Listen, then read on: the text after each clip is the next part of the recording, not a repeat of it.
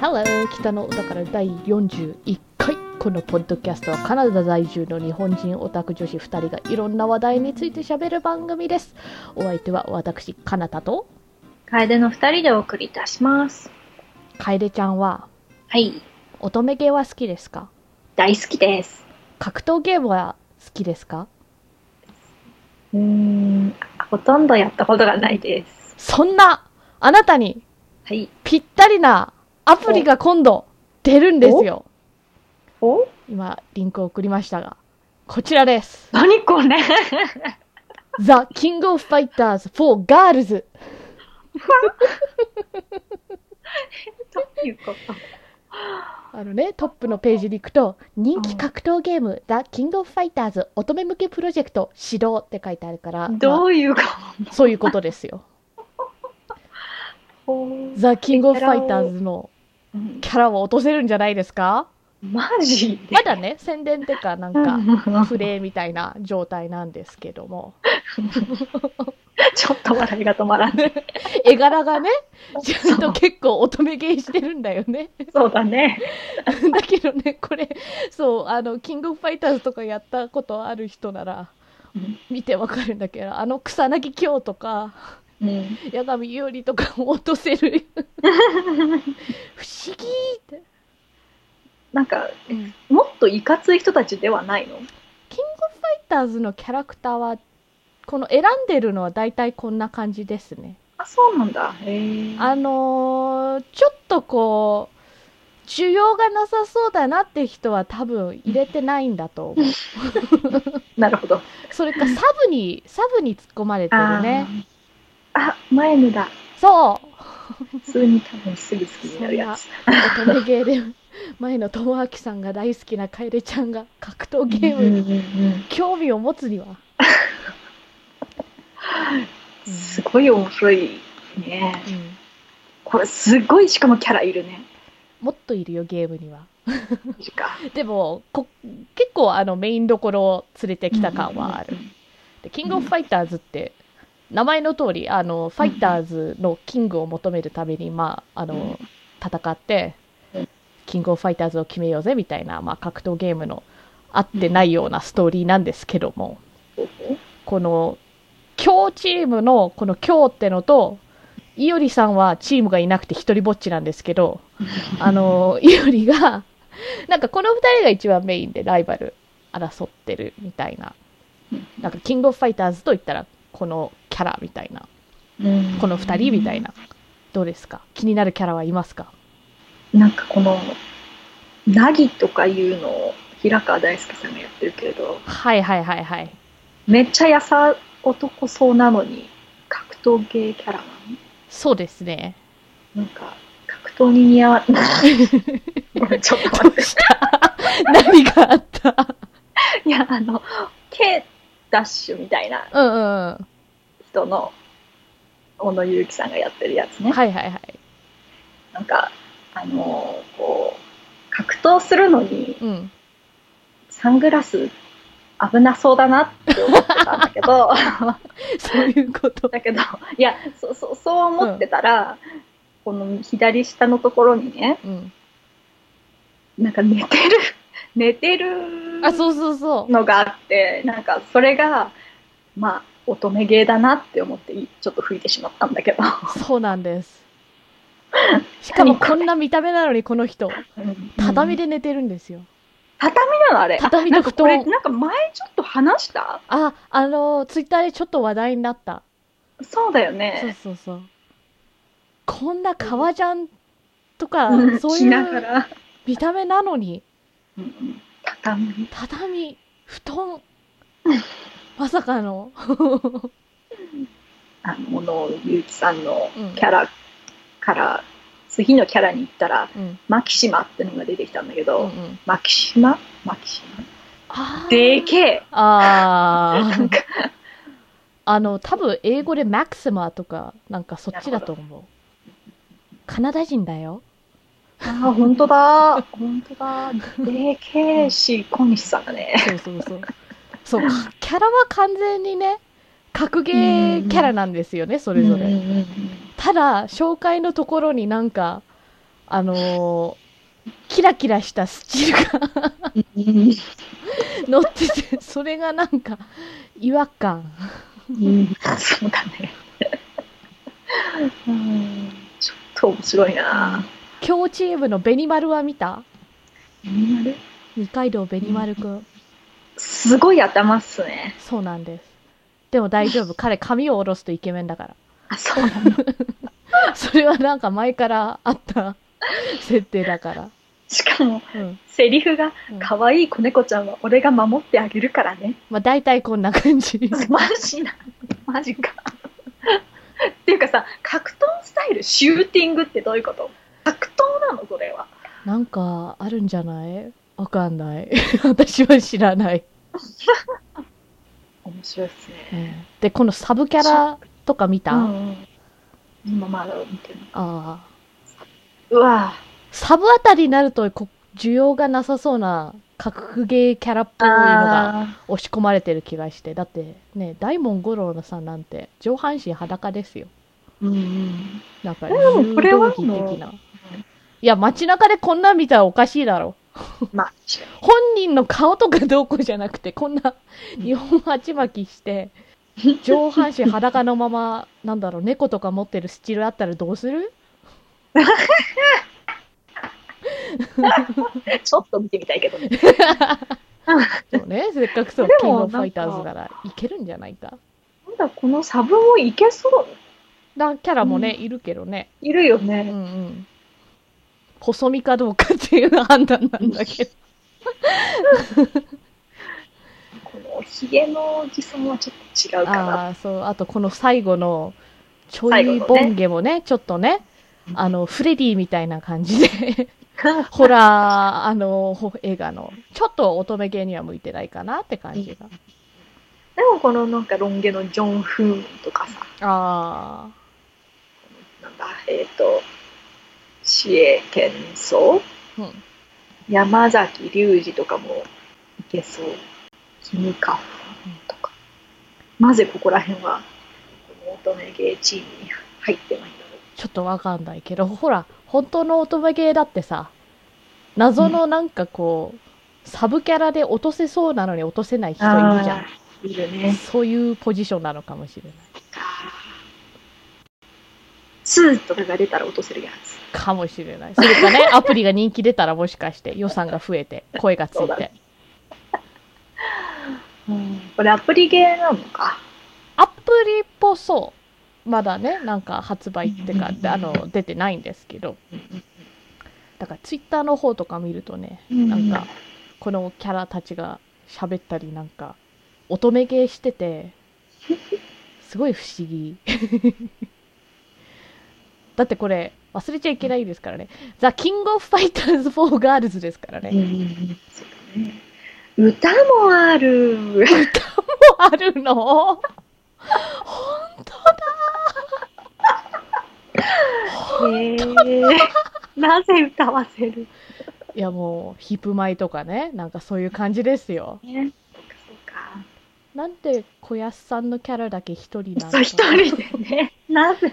キングオブファイターズってゲームがね、3人チーム選んで、あのー、3対3でプレイするゲームなんですあよ。そうなんだ。だからなんかチームなんとかチームなんとかって分かれてたんですけど、チームに入ってたはずの矢吹慎吾くん、過去、うん小安武宏さんが一人で歌ってるね。何これは小安パワーっていうことですか。かなあかなあ この、この、この K ダッシュの人さ、うん。メガネしてないよ、これ。うん。撮った？撮った。なんか、双子いなかったっけ？覚えてねえや。だからダッシュなの？なんか、そんな設定があったような気がするけれども、KOF はそんな詳しくない。でも KOF はね、ちょっとこう、迷走してる感がちょっとありまして、最近。あ、そうなの。確か、なんか全員女体化みたいなしたやつも出たは。そっちもびっくりしたからね。そうだろうね。なんで？って。ですよね。めっちゃ壁ドンしてる PV がある。ちょっとこれは気になるね。おなんか、てかこれでもファイトするさせられるってことかねわかんない。ヒロインを守ってくれるために。とかかもうせっかくね、うんあのファイもう格ゲーならばうん、うん。ちょっとやら、やってみたいとも思うああ、そういう要素も。そうそうなるほど。ちゃんとここを取り入れてくれてるといいなねえ。せっかくだったらね。うんうんジャンル読んだ？ジャンル名読んでない。運命を愛し愛し抜く格闘かける恋愛アドベンチャー あ、ほら、ちゃんと格闘要素入ってるやん。確かにとまあ、いつ、ね、あの、指導っていうか、あの、本格的になるのかは知らないんですけども、皆さんもぜひ。てか、このオレンジの子は女の子じゃないんだ。オレンジの声あああ、少年か。パオくん。なんか、アイコンだけ見ると女の子かなみたいな。そうだね超能力ね。どういうことそういうゲームですから。なんか、あの、格闘ゲームだからさ、いろんなね、能力とかの人が戦ってるわけじゃん。ゲームだから。そこをなんか、そうやって冷静に突っ込まれるのがなんか新鮮。うんうん。あと、その、K がサングラスかけてるとか、あ、そっか、戦うとサングラスかけない方がいいか、みたいな。このキャラデザでずっと見てきたから、全然気にしたことなかった。主人公ちゃんももっと可愛いよ、そう、ちゃんと、なんか、乙女ゲーっぽい絵柄にしてるなーって、確かに思った。格闘家のトレーニング施設で住み込みの仕事をすることになり、KOF に出場するファイターたちと出会う。だそうです。面白そうです、あ、よかった。うんよかったよかった。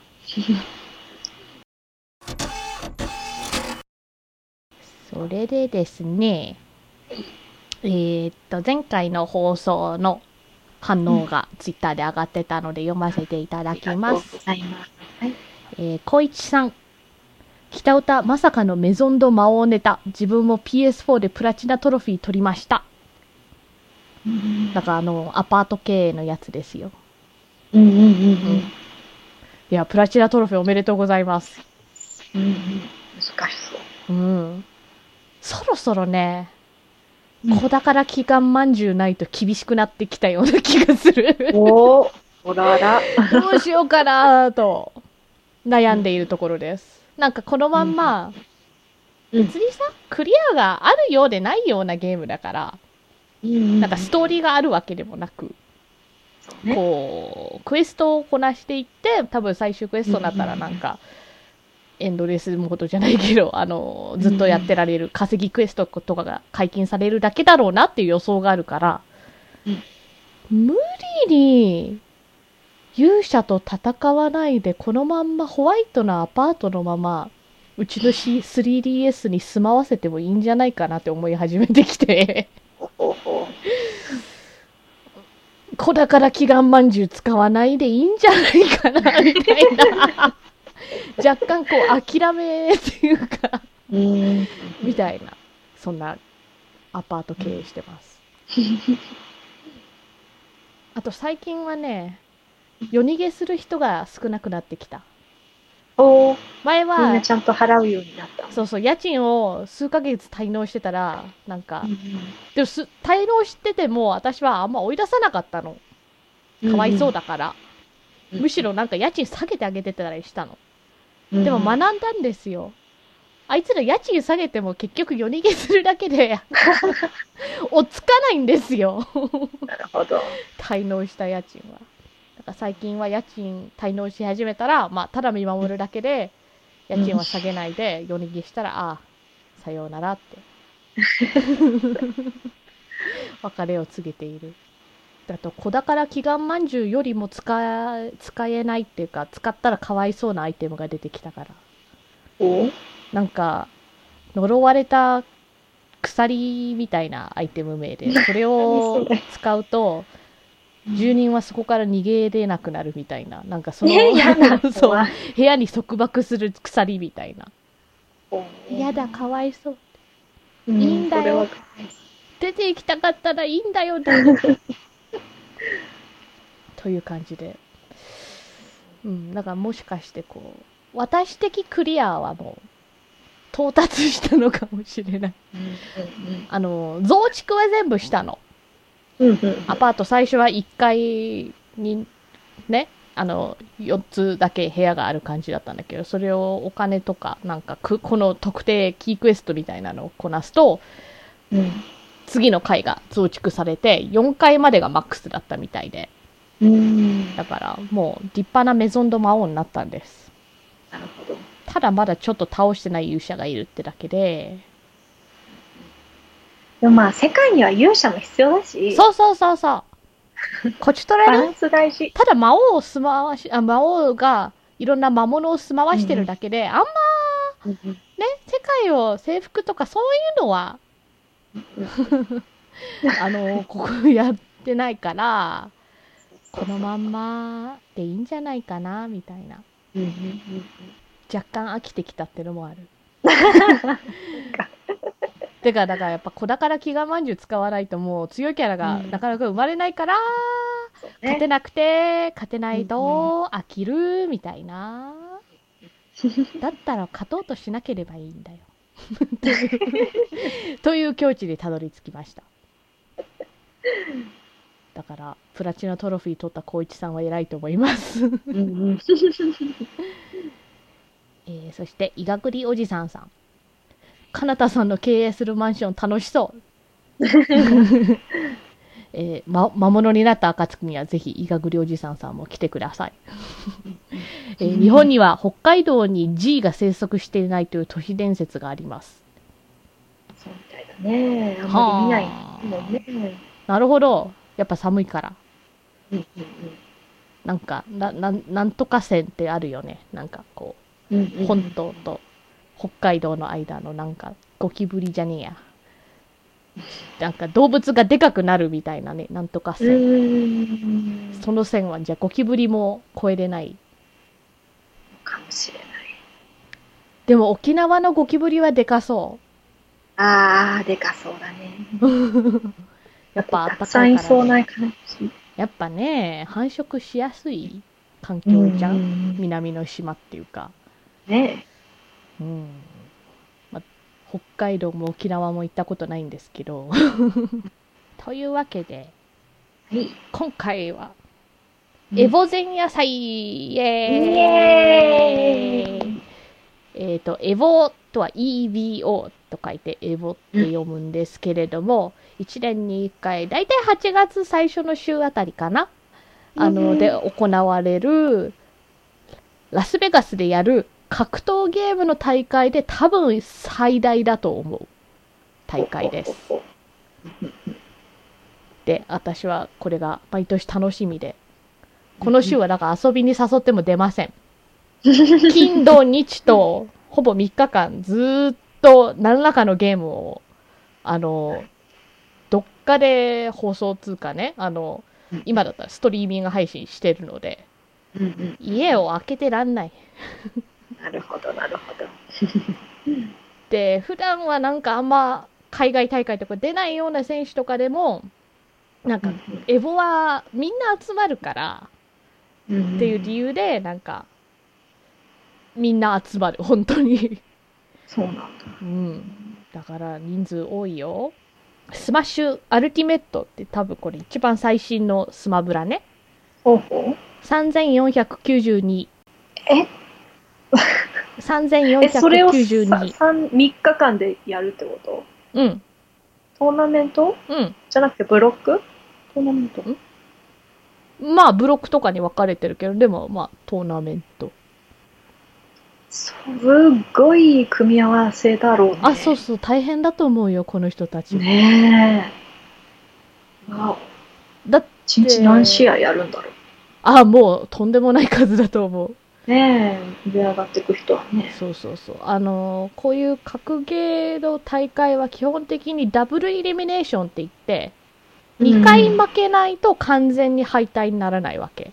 うーん。だから勝ち進んでったウィナーズブラケット、うんあの勝者のサイドだと一番試合数が短い、てか少ないうんで決勝行けるんだけど、敗者復活から要するに上がって上がって上がって上がってみたいにやったら、うんとんでもない数になる。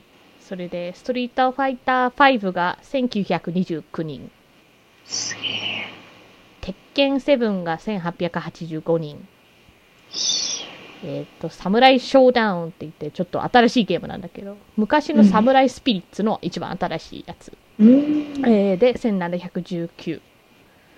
モータルコンバット11、1567。ユニスト1156。ドラゴンボールファイターズ Z、1191。ソウルキャリバー6、742。ブレイズブルー640だそうです。すごいね。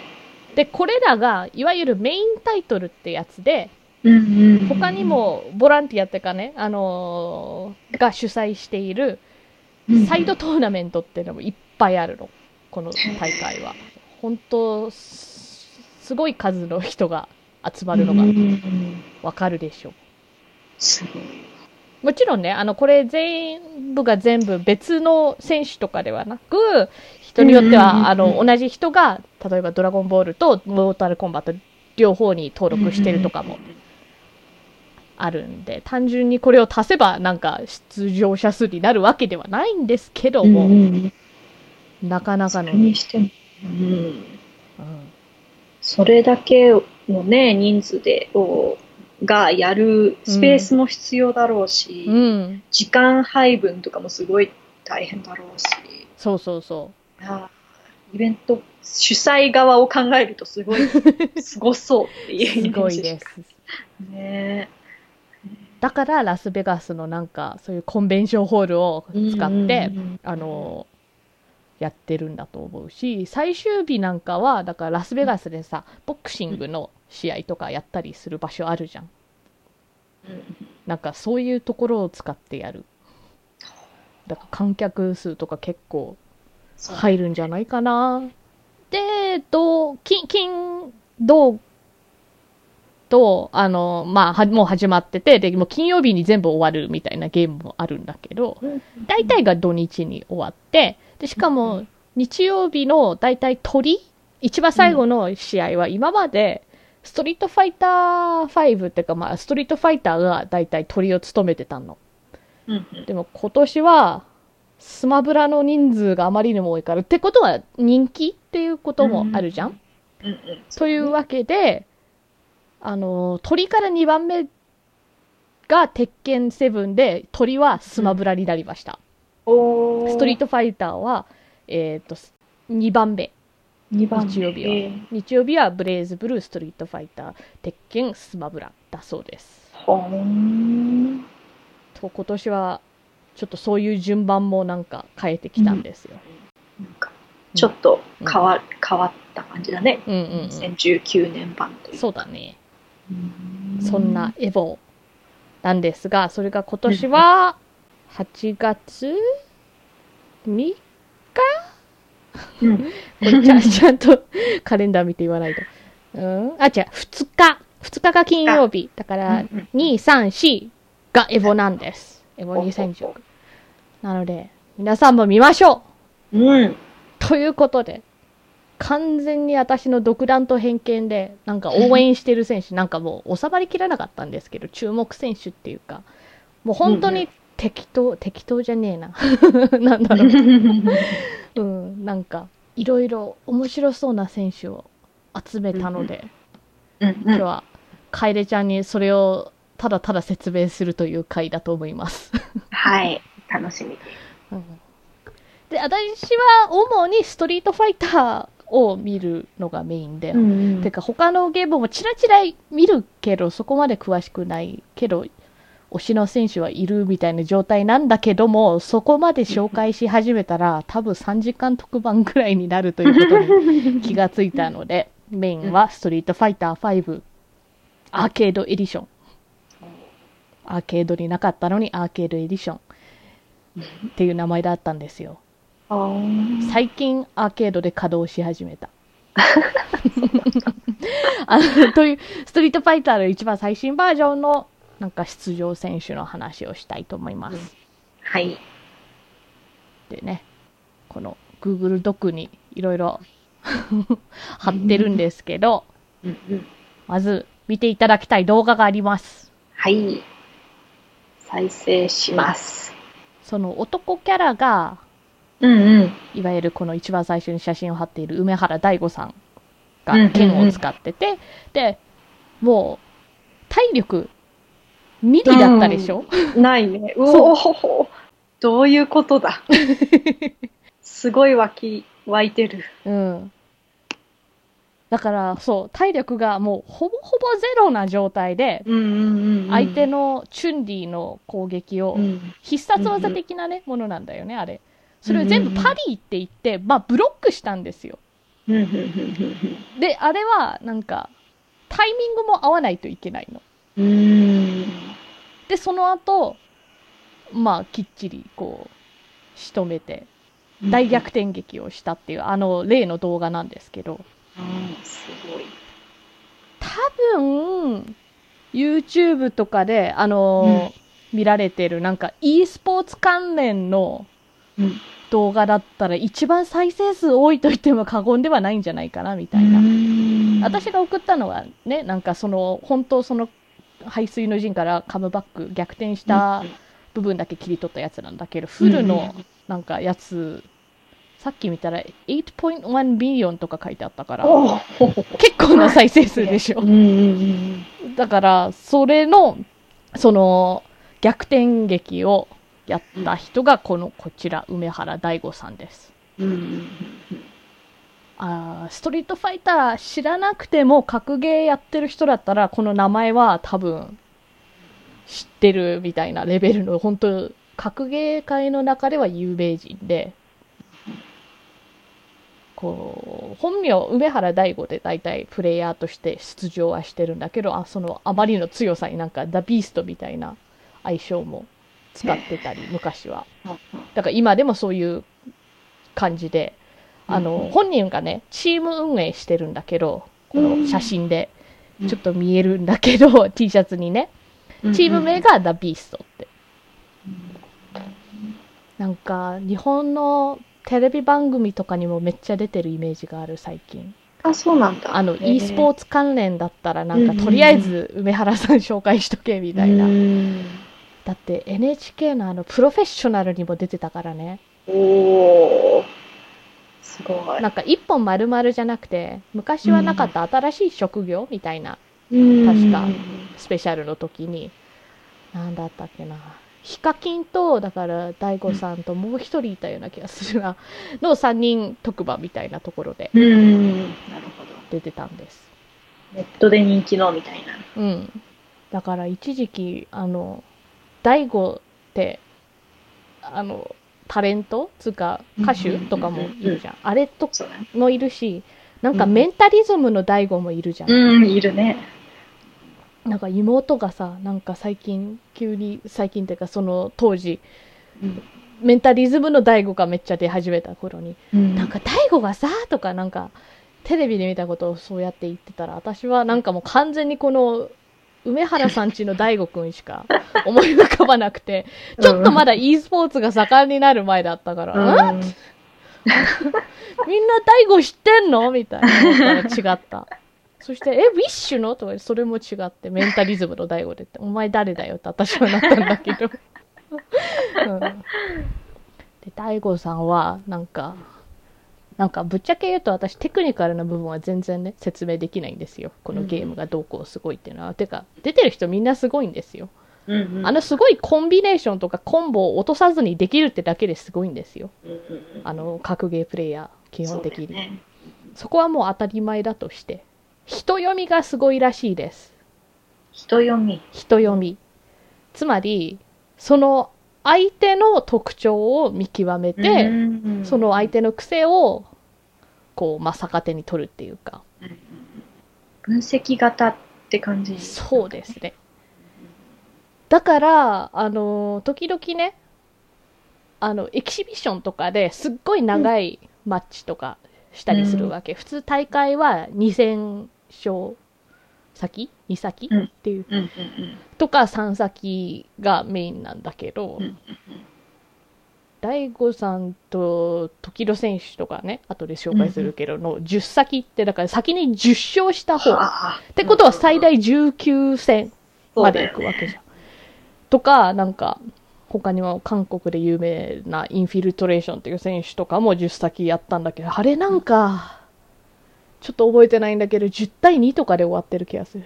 すごい。なんか、長くなれば長くほど、そんだけ相手の癖を見る時間があるからかう、んそういう長いセットになると、本当もうだんだん勝てなくなっていく。とすごい。だから今の大会の形式の2先とか3先だと、まだ、あーあの、癖を読まれる前に対処しきっちゃえば、まあまあ、あの、勝てるっていうか。なるほど。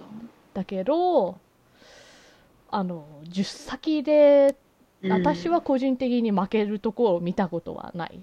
ほうそんな選手です。すげえ。それでね、昔は竜使ってて、うんでも竜は弱くなったらしいので、最近はガイルっていう。さっきのあの、ベニマルみたいな髪型使ってる。緑？緑はブランカでは？ああ、ビリビリしてる？ビリビリ？全身緑？そう。全身緑だったらブランカ。ら。あブランカじゃなくてガイルです。うんって言ってもわかんないよね。あ。なんかこう、アメリカの外あ外人じゃない。アメリカの外人はあたり、あの、アメリカの軍人、軍人って言いたかった。なキャラで、なんかソニックブームを打ってくる。であと、30いくつだったかな？だから、格ゲーはあと、こう、若くなくても、十分強さが通用するみたいな気がして、うん他の e スポーツと比べて。でも、それでも36とかだったから、いくつだったかちょっと思い出せないんだけど、まあ、それなりに年じゃん？うんうん。なのに最近、コントローラー変えたんだよ。ほ今までアーケードコントローラーって言って、あのレバーがあって、ボタンが6つとかあって、みたいな、あれを使ってたんだけどうん、ヒットボックスっていうちょっと特殊型なコントローラーがあるの。そういうブランド名でもあり。で、ヒットボックスは、要するにレバーがないの。全部ボタンなの、そっちも。。へえ。つまり、レバーじゃないってことは、なんか、上と下同時押しみたいなのももできなくはないわけ。でも、うんボタンになるわけじゃん？なんか、かなり感覚として違うんじゃないかなって気はするけど、うん。で、最近そっちに変えたけども、相変わらず強い感じだから、そういう練習とかね、もちろんいっぱいしたってのはあるんだけど、なんかそういう順応力、対応力、すごいなって。なんか漫画にもなってるし、あ、そうなんだ。本人の、あの、本人が書いてるわけじゃないけど、自伝じゃないけど、本人のその、うんうんうんうん。ゲーセン時代からみたいな。うんうんうん。それと、なんだっけ、勝ち続ける意志かなんかっていう、なんか、本も出してる。へえ、すご英訳もされてるよ。い。へえ。そううん。まあ、なんか確かに漫画になりそうな、こう、うん頭脳型っていうかね、なんか、こう、うん。キャキャラとして、なんか成立する感じがあるよね。そう。でも、本人、あんまり裏表なさそうで、プロフェッショナル見ててヒヤヒヤしたもん。なんかいつもの配信みたいなテンションでやってんじゃねえかな、みたいな。なんか自分のね、ネット配信とプロフェッショナルだったらもうちょっと、なんかね、あの、壁じゃないけど、うんなんか、もうちょっとしっかりしてなきゃって、私だったら思うかなって思ってたところ、なんか、いつものテンションで、プロフェッショナルなのに、なんか、彼女が犬連れていなくなったこと普通に言ってたから、なんか、本人も結構ぽやんとしてます。試合はうまいけども、うん。なんなんか大会で見かけた時は大体な何かを常に探しているみたいな。常に迷子じゃないんだけど なんか常にどこに行こうか考えてるみたいななんかぽやーんとしてて。ギャップってすげえなみたいな なんかオンオフみたいなあるんだろうなって思った。へえ。それで今ストリートファイターを見ててなんかもう語ることをこう外せない選手がこのお次のパンク選手ですほうほパンク選手は、まあ、もちろん本名じゃなくてねあの基本的に梅原さんは本名だけどこれからう。うん。あの紹介する選手は基本的にニックネームっていうかゲーマータグって言って、うんうん。ゲーム用の名前を使ってる人が多いのでそれでいきます、パンクはアメリカの選手なんです、うんうん強いお超強いアホみたいに強いへえ。が若いの？えーっとね98年生まれだからうん。そうだね最近おやっとお酒飲める年になったねにアメリカで。そっかそっか。それでもうすな数年前から出てきた時から強い、ずっと強いみたいな選手なんです。へこの週末もね、あの、終わったばかりの週末、もうイギリスで大会があったんだけど、2位です。ーうん。もうトップ8とか、いつも、も。いつも入ってるみたいな。しかも、あの、大体ウィナーズ、だから勝者側から、あの、順当に上がっていくみたいな。うんうんうんうん。安定してるタイプなんだそうそうそうそうそう。強い。うんで、すごいのがなんか、マルチキャラで強い。はあ。基本的にカリンっていうね、あのキャラを使うのが一番多いかなとは思うけども、で、もなんか時々相手のキャラによっては別のキャラを出してくるんだけども、おそれでも全然強い。うんいろんなのを極められるってすごいね。うん。あの、ストリートファイターリーグっていうね、企画をちょっとしばらくアメリカでやってて、数週間にわたって、それぞれ3人チームに、あの、本当の選手が3人チームに分けられて、で、お互いがチームと対戦するときに、あの、他のゲームにはあるんだけど、格闘ゲームではあまり見られないシステムで、キャラクターバンっていうことをやってたの。だから、うんこの試合では、要するに、お互いチュンリーが使えないとか、っていう提案を両チーム一人ずつ出せるわけ。ってことは、まあ、戦略的に考えて相手の一番強いキャラを例えばバンするとか、うんうんうんそうね。じゃん。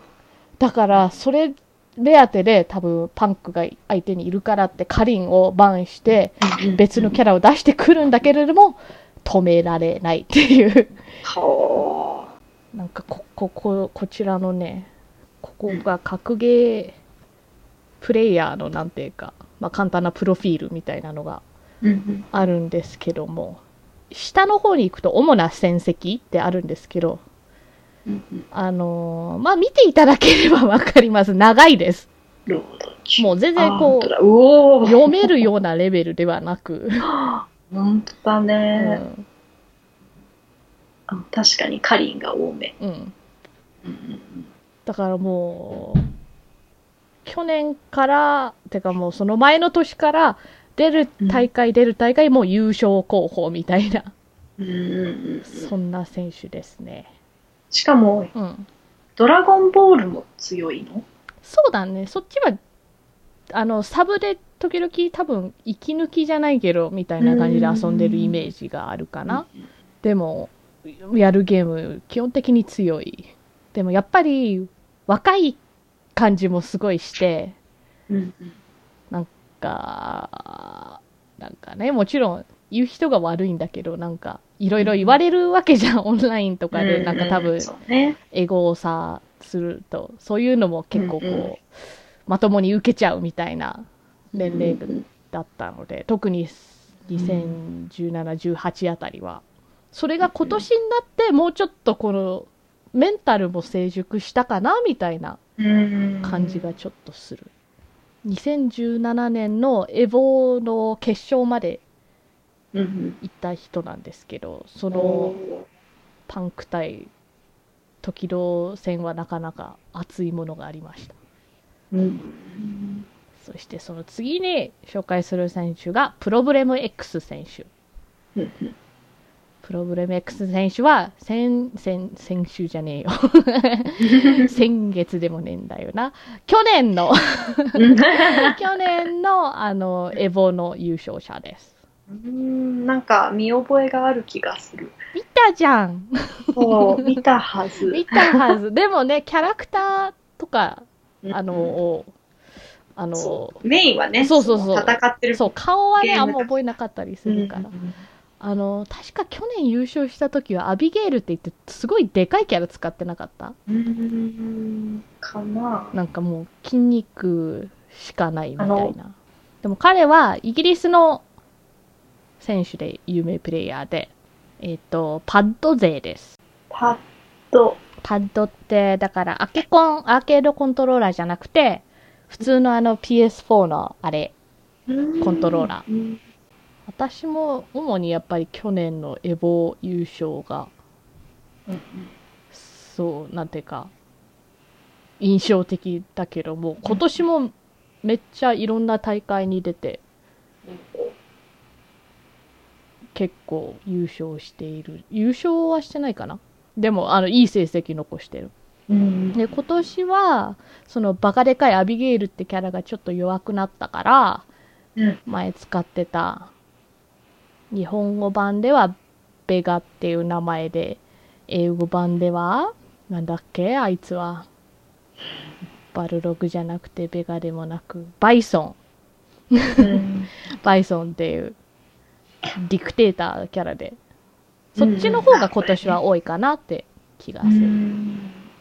なんか基本的に格闘ゲームってか、あの、ストリートファイターは特に、やっぱり練習する相手がいないと強くなれないっていうか、なりにくいじゃん。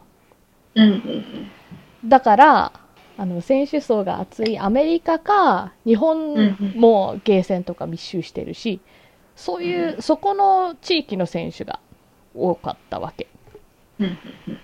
そんな中、イギリスから、えっ、と、やってきて、まあ、前から十分強かったんだけど、優勝したみたいな。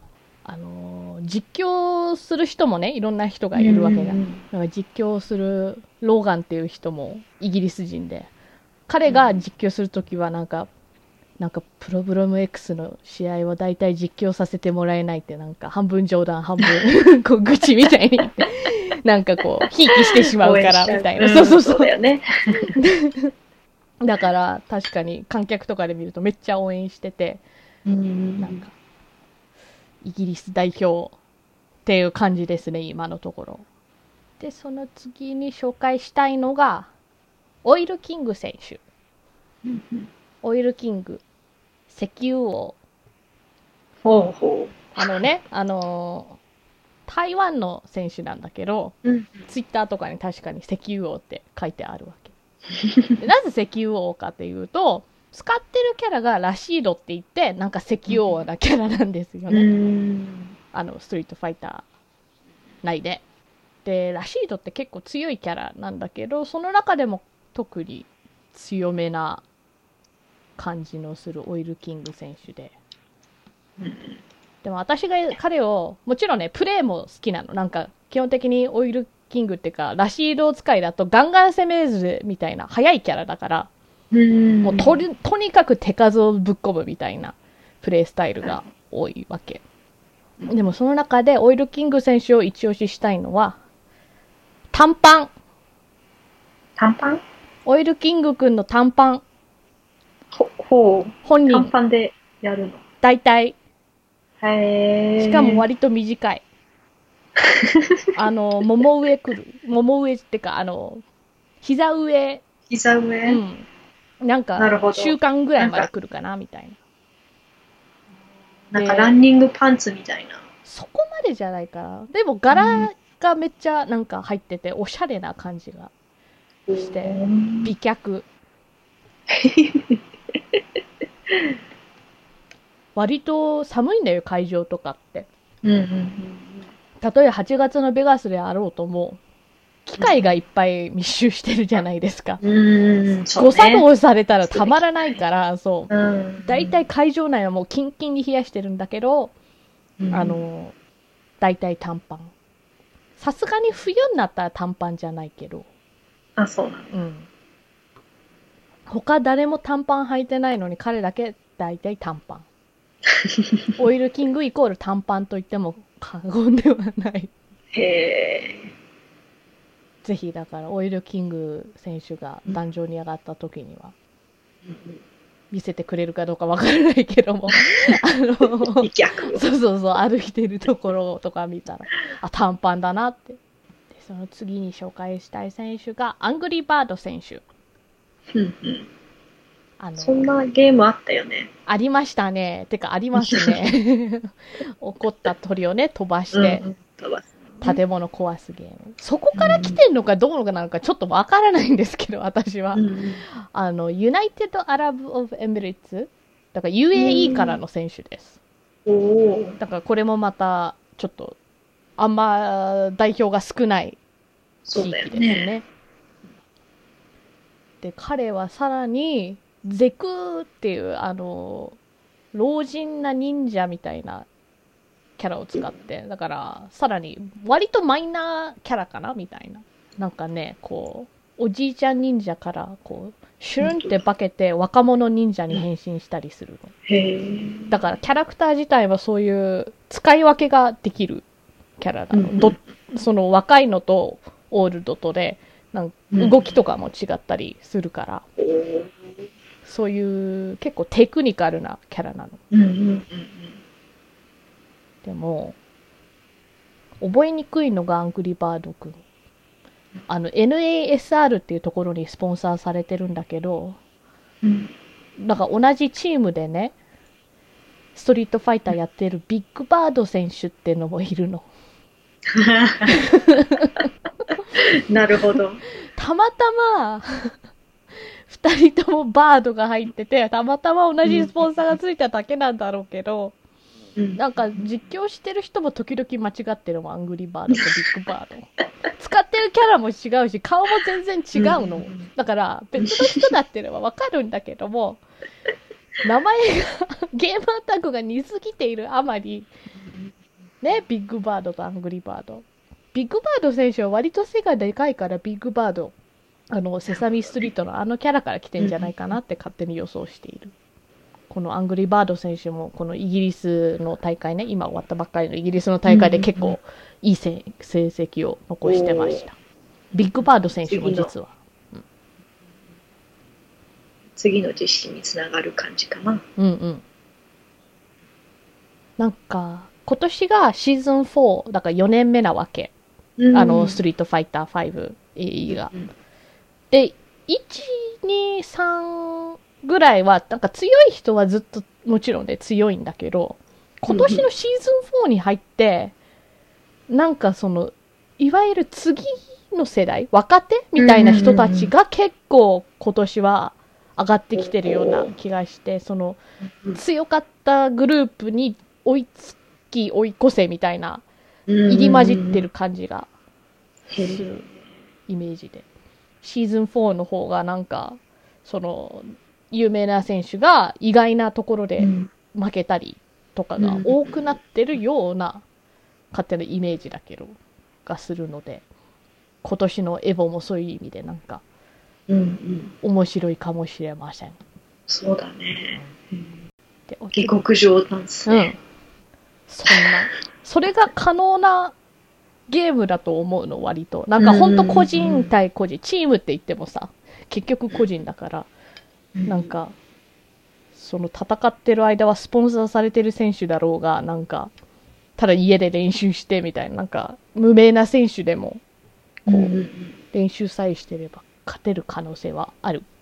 で、この次紹介したい選手が、シェン選手。XIAN って書いてシェンって読むんだけど、彼はシンガポールの選手ですね。で私が彼がすごいなって思うのは、シンガポールもまた、なんか選手層がそんなない、うん。あのー地域で、シシンガポールで強い選手って言ったら、まあやっぱシェン君ぐらいかな、みたいなうんイメージなんですけど。だから、こう、なんかトレーニングモードでひたすら一人で練習して、なんかうん。新しいコンボ見つけたりするのがすごい上手い選手なの。なんかそういう感じでストイックみたいな。ど。うん。黙々とね。そうそうそうそうすごいな。なんかそうやってトレーニングモードで黙々とやる系の人をね、格ゲームで、うんあの、ラブモンスターって言うんだけど、だから、ラボにこもってるみたいな、なんか、そういうイメージなんだけど、うんシンくんは多分、てんそういうタイプだと思う。だから、あのー時々シーズン始めとか、なんか他の大会であんま見てなかったとかね、あのうん時に、急になんか、シンくんが来て、もう、新しいテクを見せつけてか優勝かっさらうみたいなのとかもありあり。だから彼も結構テクニカルキャラ扱いだと思う今回は伊吹っていうそこそこ火力があるキャラを使ってるんだうけど、ん。前はファンっていう毒使いのなんかあのキャラを使っててうんうん。なんかじわじわと。じわじわでも火力もないわ別にそんな速くもないわみたいなもううん。不利だ、不利 すぎてなんで使ってるのみたいな思われてたけど、うん息吹使い始めたら、あ、やばい人がやばいキャラ使ってるな、みたいな。うん息吹って、くのいちの女子高生だから、なんか区内とかうん、手裏剣とか、そういう飛び道具が多いんだけど、そういうのを使ったコンボとかが非常に多彩です。あと、ツイッターとかで結構ね、交流してくれて優しい。で、シェンっていう名前だから、なんかうん、自分のことそういう、Ask me anything って言って AMA みたいな、あの、うんインターネットでよくある文化なんですけど、そういうのを時々やって、そういう時は Ask シェンパイって言って、先輩とシェンをかけて、シェンパイって。なるほど。なんか、イメージだけどいい人そう。うんうんでお次に紹介したいのが、メナ RD っていう選手でう、ん彼はドミニカ共和国の選手。うん。だからこのメナ RD って RD のあのうんイニシャルが多分 Republic of Dominica なるほど。だからドミニカ共和国の名名前が入ってる。だからとってもドミニカ生まれなのをこう誇りに持ってる感じの選手うで、ん。あのーカプコンカップって言って、エボが一番格ゲー界の中では大きい大会だけども、うんストリートファイターは1年の最後にカプコンね、あのゲームが発売されているカプコンが主催するカプコンカップっていうのがあるんですよ。それの、去年じゃなくてその前の年の優勝者。うんその時17歳。うん。ええ。若っ。若い。で、しかもその時は、なんか、あのーカプコンカップに出る条件としては、もちろん年間にね、いろんなトーナメントに出てポイントを重ねるっていうのも大事なんだけど、それ以外にも、そのリージョンごとに、区域ごとに、地域ごとに、なんか、また一人選出みたいなのができるから、確かそういう感じの枠で出たんじゃないかな。だからちょっとこう、アンダードッグ、ダークホースうんうんあのーあんま注目されてなかった選手が、うん。あのでも立派にね、なんかさっき言ったシェン君、梅原さんも倒して、数の子選手とかも倒して、あのーバッチリ優勝したんで、すげえ。全然、あの強い選手ではあります。うんで、その優勝賞金とかね、手に入れたわけじゃん、カプコンカップで。うんそれもなんかそのドミニカに戻った時にあの他に強い選手を出すためにトレーニングできるような場所を作ったのかなんか借りたのかわかんないけどみたいななんかわ若いのに、そうやってもうんう、こう、コミュニティに貢献みたいなのもすごいね。やってて、うん立派。うん、いい子だなって思うう。ん。で、でもやっぱり、なんか、この子もさっきのパンク選手よりもさらに若いわけじゃん。うん2000年生まれだから。うんうん。だからそういう、またメンタルがちょっと、あの、上下が激しいかな、うんみたいなところはある気がする。へで、あと特に優勝した後はもう注目されるわけじゃん。ーうんうんだから対策されちゃってるのかな、みたいなことで、その、優勝した後も、もちろんね、強いは強いの。うん。うんでも、あんまそこまで輝かしくはないかな、みたいな。うん。こうやっぱり前そのカプコンカップ優勝したできたあの一員としては彼自身を知らないうんうん。あとキャラクターも使ってる人が少なかったみたいななんかそういう要素もあると思うのうんうんそれだけじゃないとは思うんだけどうん。うんだからでもまだね 全然若いから多分そこをまた一段階こうレベルアップしたらうん。うん優勝とか全然してくる選手だと思います注目。ですね。したいねなんかそう、うん将来が楽しみな感じ。そうだよね。もう一回優勝してるんだけどね、カプコンカップ。うんうん。それで、お次に紹介したい選手が2人セットなんですよ。うんうんこのネモ選手と板橋ザンギエフ選手って。おこの2人はですね、てか、ネモさんがなんか一方的にこう、嫌っているような 感じもするんですけど、ネモさんがグラップラーキャラが好きじゃないの。グラップラーキャラっていうと、なこう、掴んで投げてくるみたいな。キャラクターうんうんで、この板橋ザンギエフ選手は、名前にザンギエフという名前が入っている通り、ザンギエフが大好きで、うん。ザンギエフはバッチリグラップラーキャラなんですよね。なるほど。それ、だからなんかもうずっと因縁みたいなのがうん。ありまして、この下にリンクが貼ってあるんですけど、だからお互い勝って握手したりしなかったりみたいな、なんかちょっと プロレスのなんかヒールと あのレスラーみたいな、なんか面白い歴史がありまして、ぜひ時間があったら、そこそこ長いんで、ぜひ見シュルってそうそうそうそう。触るだけ。そうそうそう。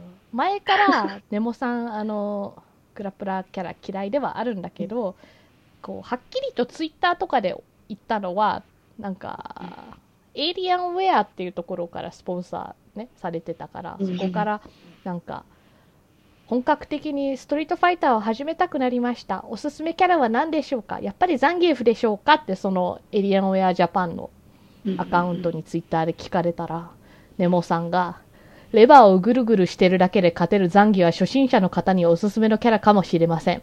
しかしこれから真剣に格闘ゲームをプレイしていくのであれば、ザンギ戦はお互いに何もしない時間が多く、人生を無駄にする時間は増えると思います。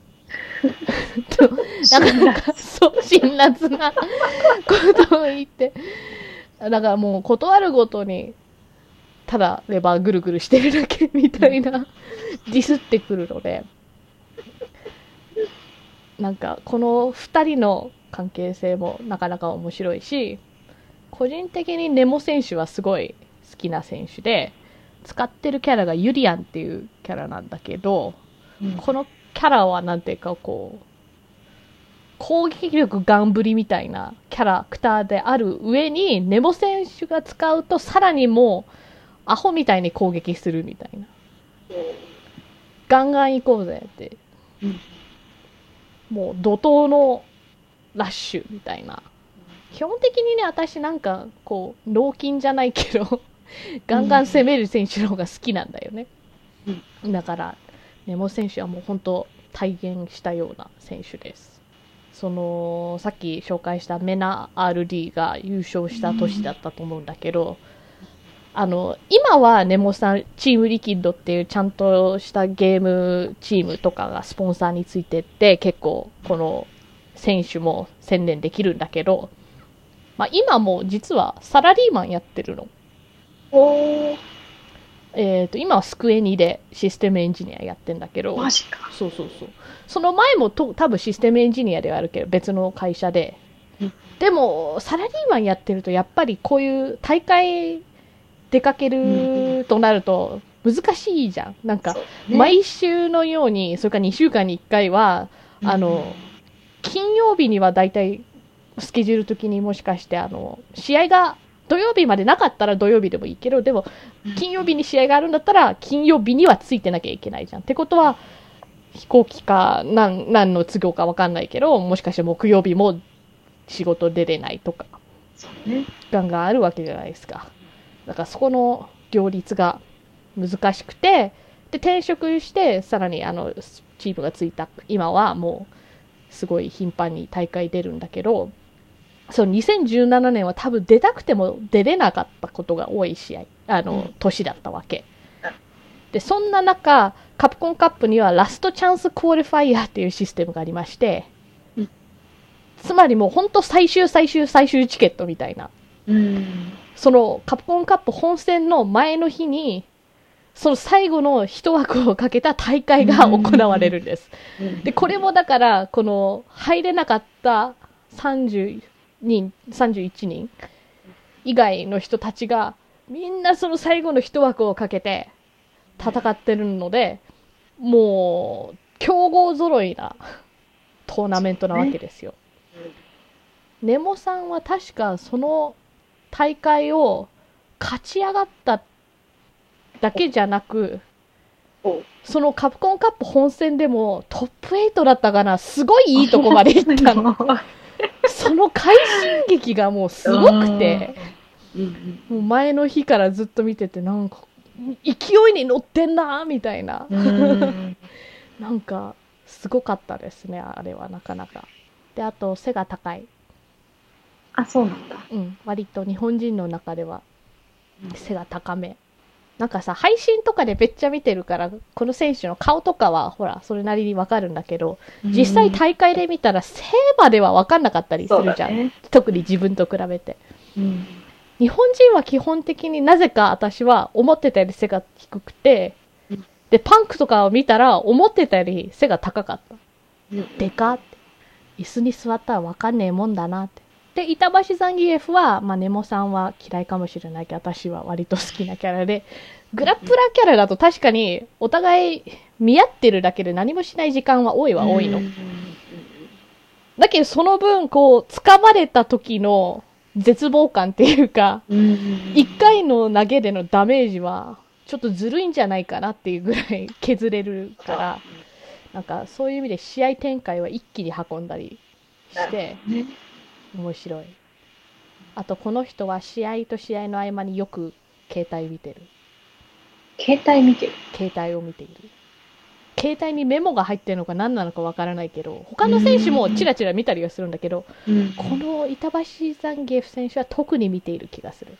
謎の謎の携帯そう。何が入ってんだろうって でお次に紹介したいのがまあこの2人は同じチームではあるけどまあチームって言ってもねさっきも言った通り結局個人戦なんですけど、えー、と FAB ゲーミングの流星君と佐古さん親子のようだね。親子ではないです でも結構そうあの年は離れてる2人かなって思いますで佐古さんは昔からね有名な、選手なんですけど、器用。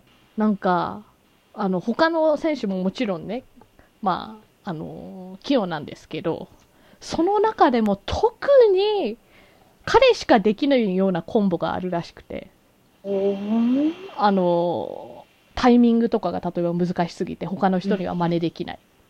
そういう意味ですごい器用な選手。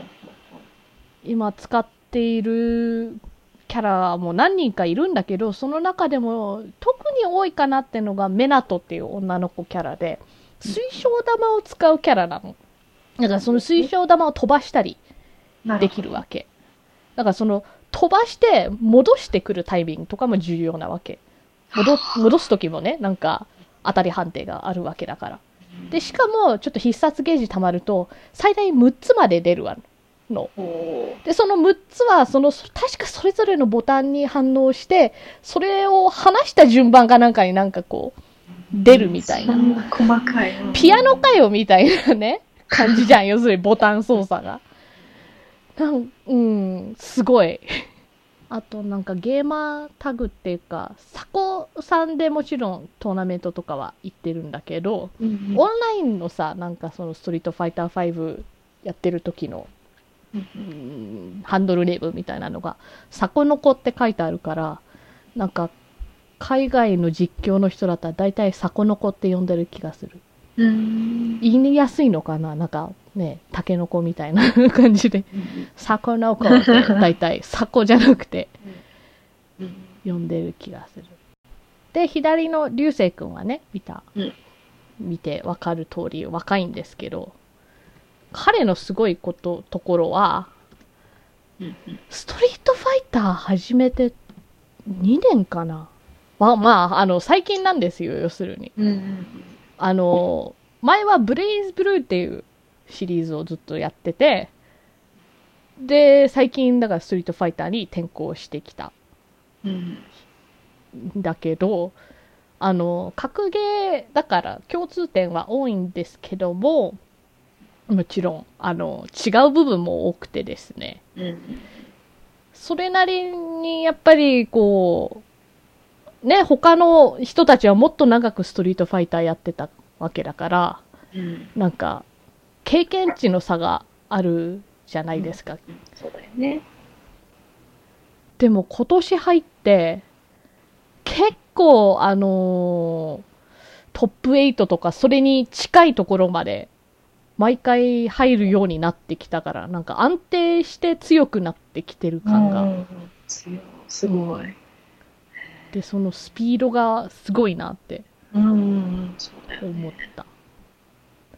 で、本人もね、ゲーミングコラムみたいなのを書かせてもらってるわけ。なんかどっかのウェブの雑誌みたいなので。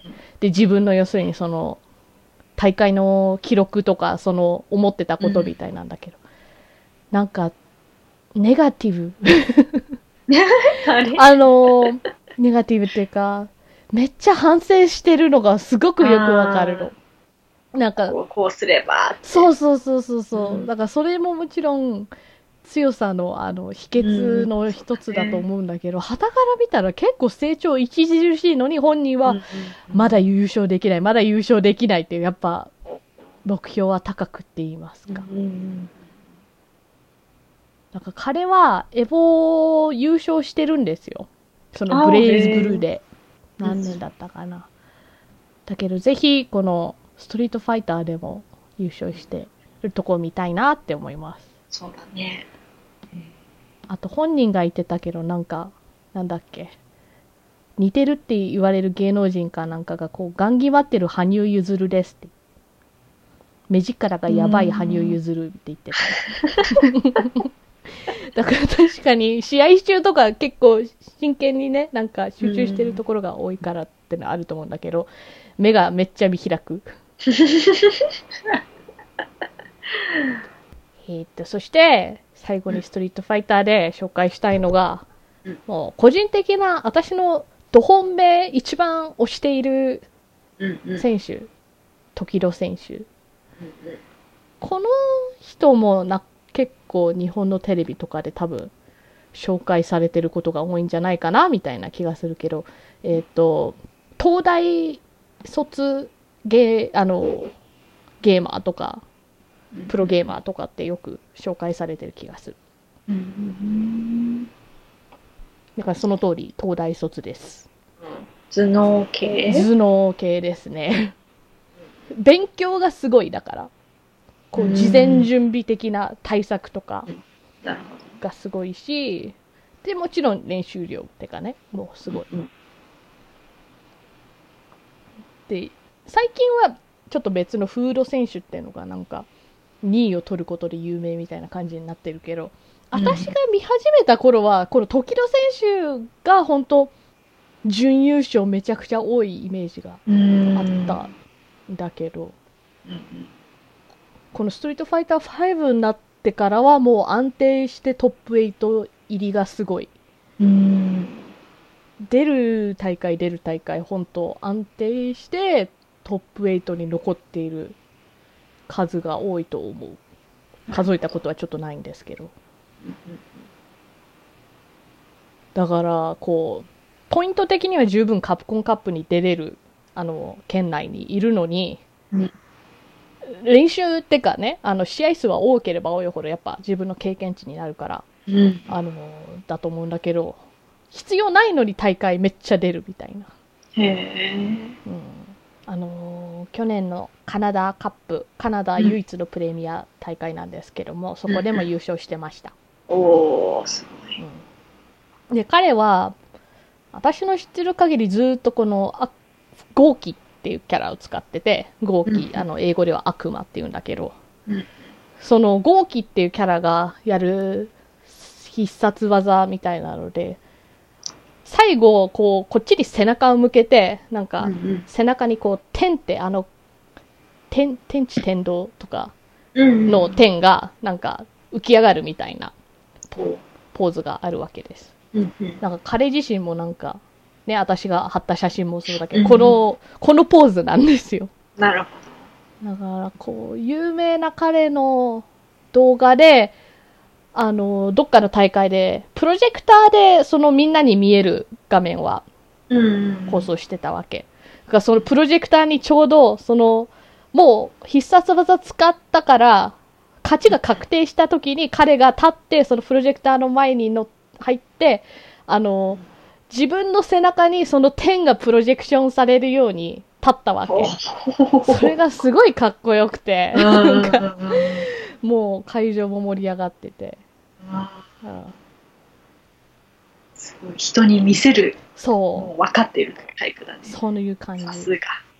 で、彼は、えっ、と、その、エボ2017、を優勝してますし、去年は準優勝まで行ってるので、うん今年もいいとこまで行くといいな、うんうん。うん、そうだね。とは言いつつ、エボって単純に人数がめちゃくちゃ多いじゃん？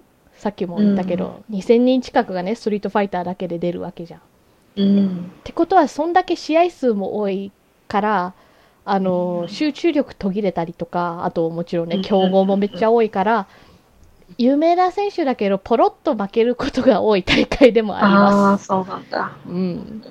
だから、そんな大会で2連続優勝、うん準優勝ってだけでもすごいし、トップ8入るとかね、2年連続とかでも、うんすごい大会なんです。でも、時戸さんのこの安定感なら、いけるんじゃないかなって。うん。うん。やっぱりまた見たいよね、優勝してるところ。い。他にいっぱい優勝してるけども。うんうんうん大きな大会でね。そう。で、エボ確かにもう一回優勝したから次はカプコンカップとか、ね、うんちょっと見たいなーって 思ったり。で、彼のニックネーム、時々はね、もちろんゲーマータグなんだけど、うんあの、ファンとかが、ニックネームで呼ぶのがマーダーフェイス。こう、顔が怖いから、あの、試合中の。うん。だから、なんか、彼は最近なんか、試合前のコンディションを多分常に同じように整えるために、こう、うん。なんか運動的なものを取り入れてるの、最近。なんか呼吸法とか、試合前にランニング、ランニングっていうか、その、その場でなんかこう走るみたいなやつ、動き。う。んなんかそういうのも取り入れたり、うん。あとこう、モニターから自分の距離を測るためにメジャーを使って測ったり、そういうのを大体、マーダーランとか、マーダーメジャーとか、大体何をやってもマーダーって、murder ってついてます。うん、だ本人も、そのテープメジャーはね、多分割と真面目にやってるんだけど、なんか、うんネタ的な感じでもメジャーネタを自分でもやったり するから、お茶目な、ちゃんとそういうところもあります。トマ、ストリートファイター5は、計、な、何人ぐらい 結構、あの、勝手にね、特大版になっちゃったよ。で、最後にもう一人だけ、本当ストリートファイターだじゃないんだけど、紹介したい選手がいて、このソニック・フォックス選手っていう選手がいるんです。うんうん。耳がついとる。そう、ソニック・フォックスという名の通り、狐の格好をしてるんです。うーん。で、ソニックってほら、あの、青いやつ、ね。青い、そうそう、ハリネズミの、あそこから来てんだと。で、彼は、彼も最近やっとお酒が飲める年齢になったのかな？うーん。若い。うんうん。で、すごいところは、こう、いろんなゲームをやるんですよ。ほうほう。他の選手とかでもなんか他、いろんなゲームをね、やる選手はいるんだけども、うんそういう場合はやっぱりどっちかの方がより強かったり、うん。両方おろそかになっちゃったりとか、うん単純に練習時間を割かなきゃいけないわけじゃん。うん。で、他の人がね、その5時間同じゲームやってる間、自分は例えば2時間とかしかできないんだったら、その分ちょっと差が出ちゃったりとかするのはしょうがないじゃないですか。か、ソニック・フォックス選手のすごいのは、どのゲームも優勝候補。なんか、マルチゲーマー。うん。他にもいるけど、彼が一番マルチゲーマーで強いイメージがあるかなって気がする。うんで、去年なんだっけな、なんかのショーで、ゲーム業界用のショーなんだけど、あの、e スポーツプレイヤーオブザイヤーみたいなうん賞ももらってた。なんか一つに絞ったらすっごい強そうだよね、そしたらね。どうなんだろうね。違う。わかんない。やってる、そういうのやってるところ見たことないから。で、その、青い狐のね、アイコンとかを、こう、自画像的に使ってるんだけど、うんその前、英語講座でちょっと話した、フリー。うんうん。だから、獣的な人なんです、この人。なるほど。で、それをこう、その e スポーツ的にもがっつり使ってて、ステージとかに乗るときも大体この青い狐のキャップ、フードみたいなのはやってるし、もっとフルのなんかマスコットスーツみたいなのも持ってて、へえ。その頭つけたまんまプレイとかもしてた。視界がよく見えないのでそうそうそう、遮られてるだろうに。うんみたいなのもあるし、あとゲイなのもめっちゃ公言してて、うん次の世代のこう、リーダー、リーダーじゃないな、うんなんか代表としていい、いい子じゃないかなって、すごいポジティブな感じな子なんだよね。ツイッターとかも見てる限り。なん彼はその若いゆえのメンタルの弱さみたいなあんまり見ない気がする。その切り替え早いと思う。うん負けた後のなんかスイッチっていうか次みたいな、なるほどね。ソニック・フォックスも強いなんかオールマイティー感があるね。そうですねとまあこんなとこですね。なんか本当に面白い、なんかうん。本当になんかこう、それこそこの大会全部をこう作品化できそうななんうん。かドラマとか、キャラが立ってるとか、うんうんうん。なんかいろいろあって面白い。最近だと割といろんなドキュメンタリーとかななんかミニドキュメンタリーみたいなウェブとかで見れたりとかもうエボを中心にしてるのとかあると思うんで面白いと思います。e スポーツ。鉄拳も紹介したかったんだけどね。ストリートファイターだけでこんな時間かかっちゃうからね。鉄拳はまた また時間かかっちゃうのでうん。来年かな？みたいな、そうだね。うん鉄拳も面白いよ、うん。うん。うん、あんまりストリートファイターの方が知ってるかなっていう感じがする。気がする。鉄拳鉄拳はなんかこう三島財閥が。三島財閥。だったっけ？平八仁は和也ってあそこの三世帯親子がなんかいろいろ因縁があって戦ってんだよ。えー、よくわかんないけど、あと熊とかパンダがいるあ、そうなんだ。そうキャラもいる。そうそうそうそうそう。鉄拳の総まとめ的な大会をさ、確かパンダキャラが優勝した時なんか語っていたような気がする。うんあのリーチの短いパンダが うん鉄拳はね、韓国勢が強いんだよ。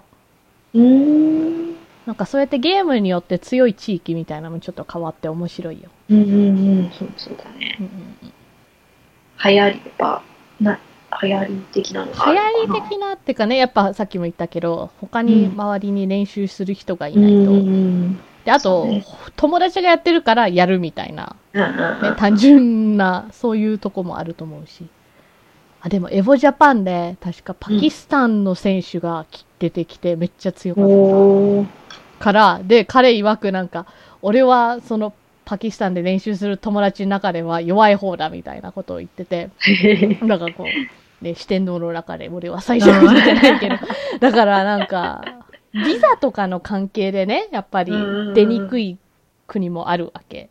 で、パキスタンもそうらしくて、うんで、どんどんもしかしてこれから出場できるようになったら、うん。なんかその精力的に面白いことになると思います。だから皆さんもエボ見よう。うんあの、格闘ゲームは、個人的には他のゲームより全然ね、勝ち負けが分かりやすいかな。うんプレイもね。き画面切り替えなくていいじゃん、視点とか。うんうんうんその、選手が見てる画面と観客見てる画面一緒で全然大丈夫だし、体力ゲージっていうすごい分かりやすい システムがあるから、あのーで、私もね、テクニカルななんか、そういう部分よくわかんないんですけど、うんなんか単純にこう流れ的なのは見てて楽しいと思うので、ぜひ楓ちゃんもうん。また今年も見てください。はい。できれば見たいです。はい。特に私が今日紹介した中とかです、なんか、うん。特に覚えてるっていうか応援したいかもみたいな選手はいましたか？あー、まあ、時田選手は、あなんか去年も応援した気がすあるから、うんネモさんと、うんうん、うん、板橋さん、ギエフさんはいはいはいが何かしてるところが見れたらいいなと。当たるかな？エボでねどうなのかな？ね。とまあ、そんな感じで。エボ前夜祭でした、わー。えー北のお宝。次回のテーマは長寿アニメを予定しています。質問などありましたらメールアドレスすべて小文字で北のお宝 .gmail.com もしくはツイッター北おたに送ってください。ツイッターの説明文にメールフォームへのリンクも貼ってあります。ではお相手は楓とカナダでした。それではまた次回。さようさようなら